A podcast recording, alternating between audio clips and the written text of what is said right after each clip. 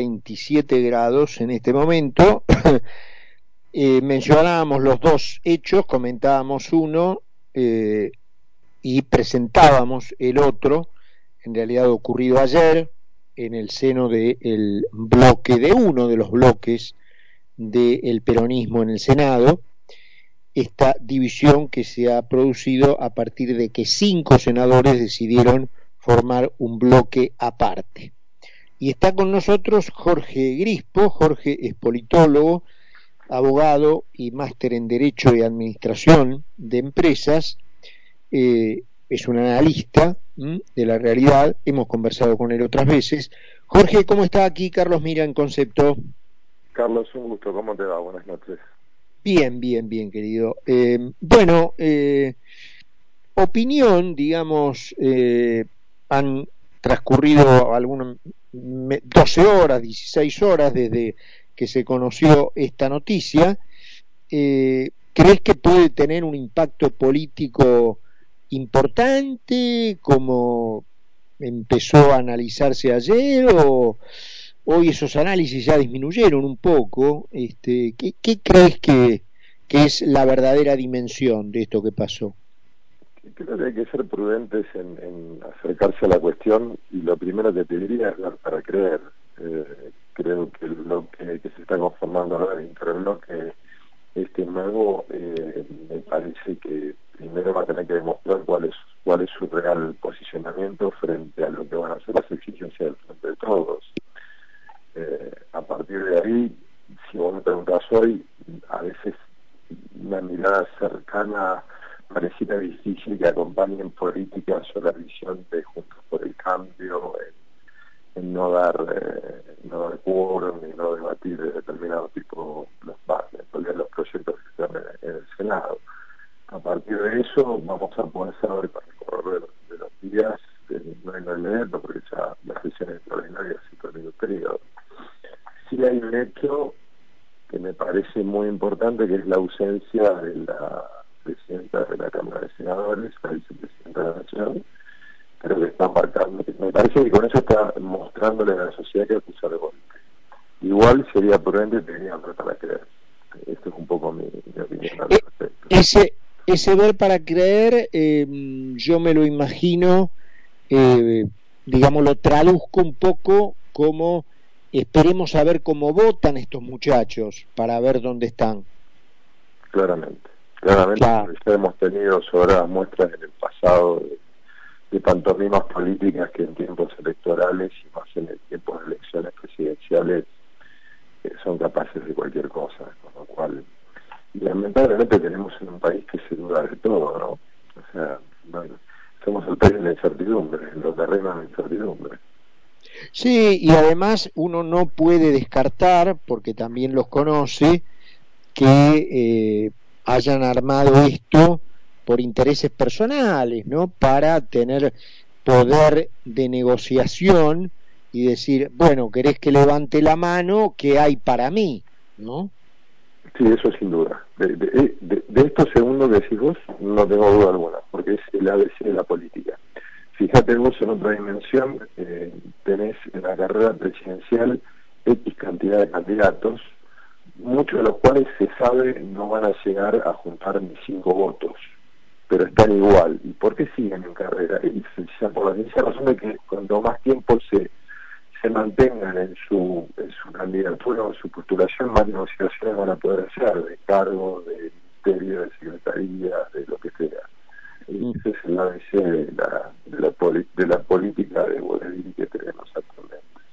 Hay un senador, Jorge, eh, los otros, te soy franco, salvo Espínola, que uno lo conoce por el tema del deporte, pero te soy franco que a pesar de mi trabajo eh, fíjate lo que va, lo que quedará para la gente, ¿no? Si yo con mi trabajo no los conozco, este, repito, salvo el caso Espínola, ¿qué quedará para la gente, no? Pero hay una excepción eh, por su tradición política y por el cargo que ocupa en el Senado, que llama la atención y dado los temas que se están discutiendo y que le interesan a Cristina Fernández, tema corte y demás, sí a lo mejor merecería un análisis, que es el caso de Snopek, que es el presidente tipo de, de la política de Jujuy de muchos años, que es el presidente de la Comisión de Asuntos Constitucionales del Senado.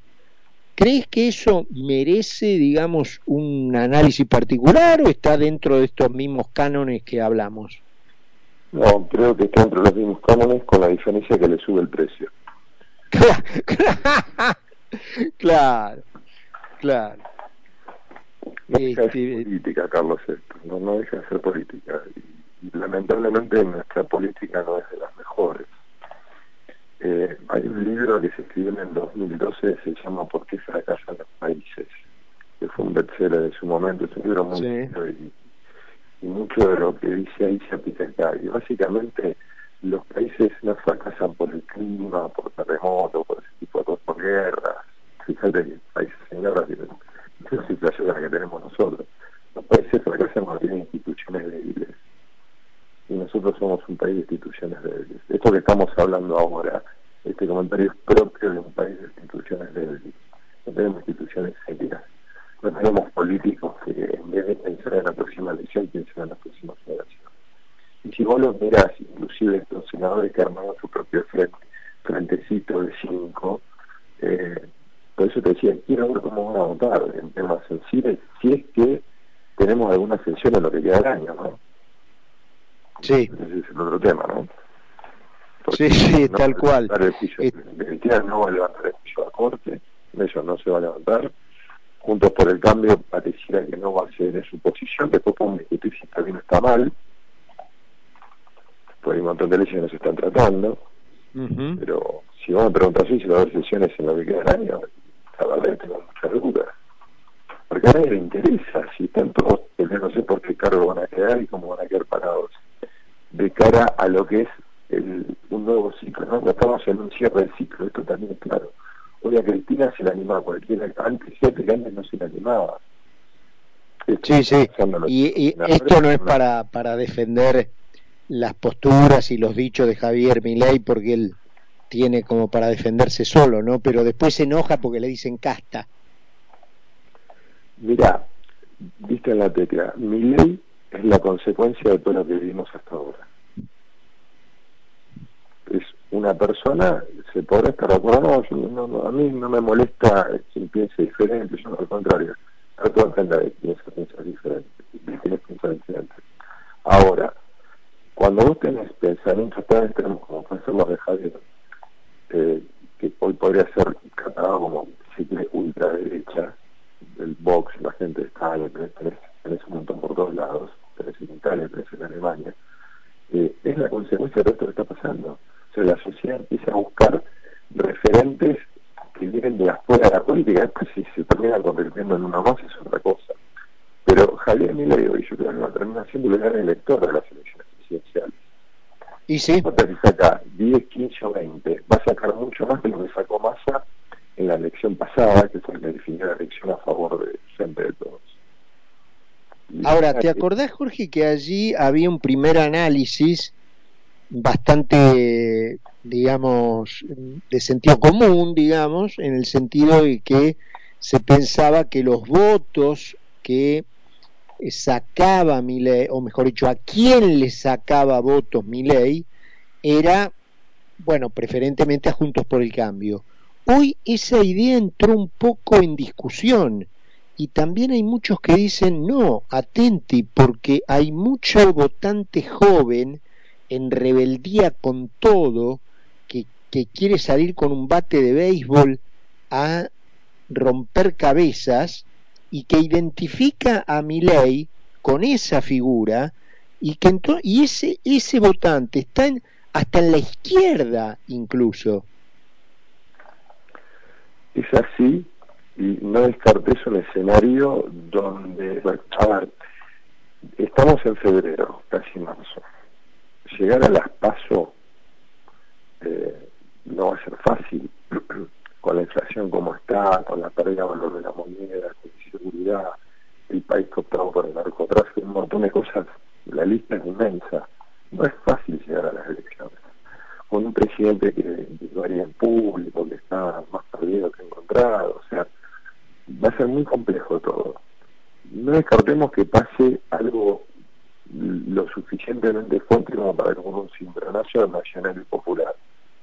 Por, por ejemplo, ¿en, qué estás pensando? ¿Qué formato tendría el, lo que vos llamás cimbronazo? Una vicepresidenta dispuesta a romper las instituciones. Eh, una persona que está, si vos analizás, tomate un día, si tenés premio de aburrirte, la cadena de tweet de, de la vicepresidenta. Fíjate los temas que le interesan. Sí, sí, no, eso está claro, eso está claro. Lo que eh, a lo mejor me cuesta un poco mm, de más trabajo es dar, que yo también puedo coincidir con eso, pero darle un formato a lo que vos llamás cimbronazo, que, que es gente en la calle. No, tuvimos, un tuvimos de casualidad con el intento de asesinato de la vicepresidenta. Cuestión que de la cual también se duda porque mucha gente, vos en asados, comidas con amigos, todo, no, todo eso fue invento, hay mucha gente que piensa eso.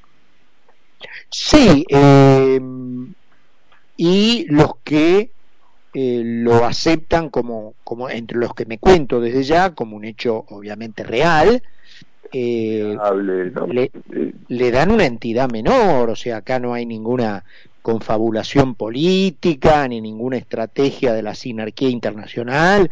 Acá fueron cuatro locos que, vendían caramelos y que este, uno por impresionar a la otra este, dijo, mira cómo la mato a Cristina. O sea, estamos a ese nivel de barrabasada. Está bien, pero así está la sociedad. ¿no? En Argentina es un hecho inédito eso. Estamos remontar la historia, de casa montón de tiempo atrás. Me, cago en el tiempo moderno. No, no es el país en el que estamos acostumbrados a vivir. Estamos acostumbrados a que nos pero no que maten funcionarios. Entonces ya la cosa está llegando a otro nivel. Eh, Carlos, vos andas por la calle, ves cómo la gente maneja, cómo, cómo es la agresión ciudadana. Ah, no, sí, sí, por supuesto. Caminas por la calle, te empujan y no te piden disculpas. O sea, estamos viviendo los argentinos sociedad intoxicada nos han intoxicado. Eh, la grita es un desastre, un desastre lo que está causando en la nación. Familias partidas por la grieta, amigos peleados por la grieta. En Argentina no éramos esto. Sí, no, no, claramente, claramente. Dos preguntas finales, este, Jorge. Eh, ¿Cómo viste ayer al presidente en la Antártida y cómo viste hoy a Rodríguez Larreta no sé si tuviste oportunidad de verlo, este, algún resumencito o algo con este concepto justamente de em, el que se monta en la grieta es un estafador. Bien. Al presidente me da vergüenza verlo. Eh, creo que es el peor presidente que tenemos en democracia. Eh, y se calza un traje que le queda grande y le demostró cada vez que aparece en eso no, no tengo no mm. tengo duda ni pelos en la lengua. Respecto a Rodríguez Larreta, me parece que le está agarrando a la forma. Él, está, se está queriendo, yo tengo muy grabada en la cabeza la foto en la, en la tabla de ser con la persona que se la estaba sosteniendo atrás. Está, queriendo hacer lo que no es. Y no se puede llegar a ser presidente de una nación como la nuestra en las condiciones que quiere, eh, que quiere eh, Rodríguez Larreta, me parece a mí. O sea, no lo veo con la suficiente firmeza que quiere ganar. Eh, Argentina no es un país para tibios. Jorge, bueno, te agradezco muchísimo el, el análisis. Este, te mando un abrazo y gracias también por estos minutitos que te tomaste para conversar con nosotros. ¿eh? Al contrario, un placer como siempre, un fuerte abrazo. Un gran abrazo. Jorge Grispo con nosotros, es politólogo, abogado y máster en Derecho de Administración de Empresas. Vamos a ir a la última pausa del programa. Son las nueve menos cuarto en Buenos Aires. Hay 26 grados ahora en la ciudad.